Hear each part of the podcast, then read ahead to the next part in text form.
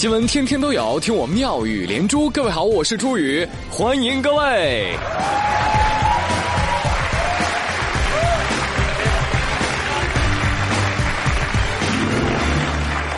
妙语连珠，温馨提示：建议小清新的少男少女们，今天呢就不要在朋友圈里发“三月，请对我好一点”之类的这些明媚忧伤的文字了，因为今天是艾滋病零歧视日，你们这样说话容易误会的哦。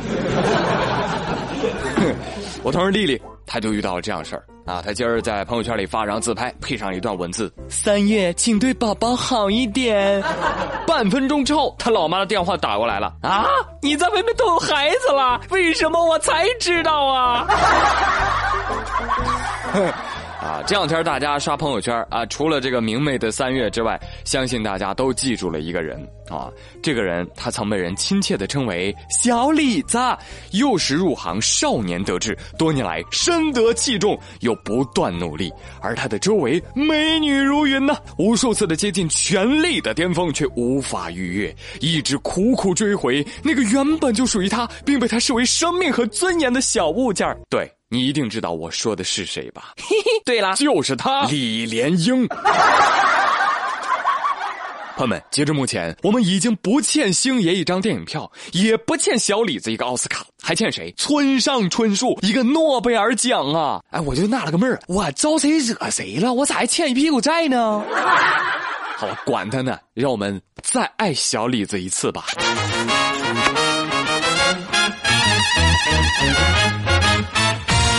昨天晚上回家啊，我就看了一下奥斯卡的重播。哎呀，你看人家颁奖礼做的，嘿，洋气，就是一个两个都不认识，一脸懵懵，啊，耳朵也跟聋了似的。哎，谁给加个字幕啊？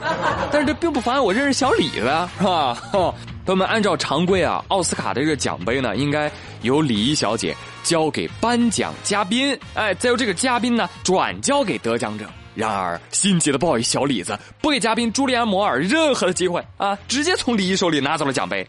哎，朋友们原谅他啊，小伙子第一次没经验啊，猴急猴急呀！啊，其实小李子也害怕朱莉安·摩尔念错名字，哎，先拿到手啊，拿到手他不好意思改了。小李子，你在家也不是网上求助一下啊？第一次领小金人如何才能装成经常领的样子？在线等，挺急的。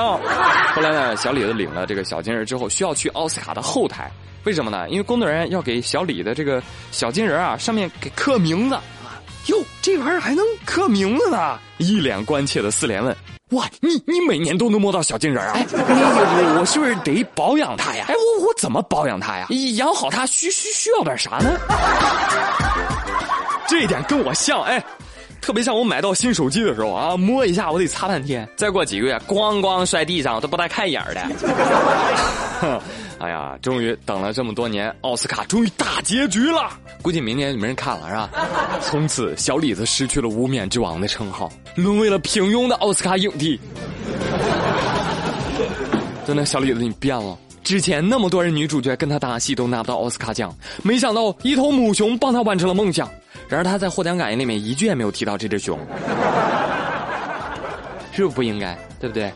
所以这一点啊，同学们，你们在写作文的时候就不要提，知道吧？你们可以把什么写进去呢？说小李子从一九九四年开始陪跑二十多年，终于在二零一六年的第八十八届奥斯卡上获得了影帝殊荣。哎，记好这些数据啊，这些都是你们今年高考作文可以写的素材啊。真的，贼拉好使。你想想，小李的名字多长？莱昂纳多·迪卡普里奥，九个字嗯，你提他十次就凑近百字。当然，更重要的是，小李子的这个经历哈，也给我们每个普通人带来了启示。我我不知道你们是怎么想的哈，这个事儿给我带来最大的感悟就是，只要我坚持不懈，那么早晚有一天我会看到别人成功的。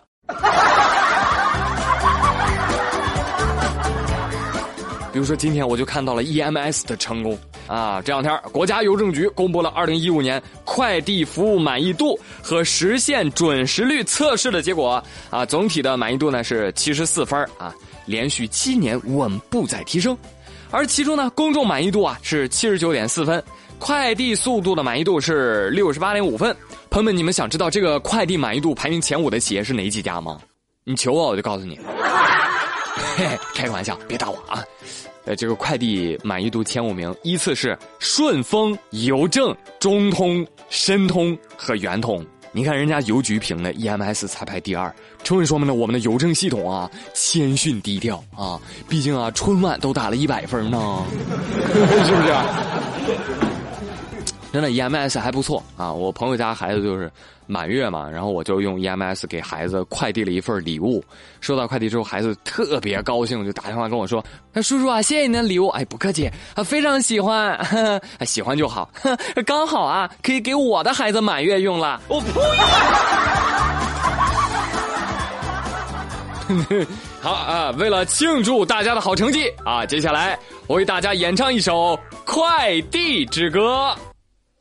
爱情来的太快，是不是用的顺丰？离不开包邮区，来不及逃，我不能申通，我不能圆通，我不，我不，我不能走邮政。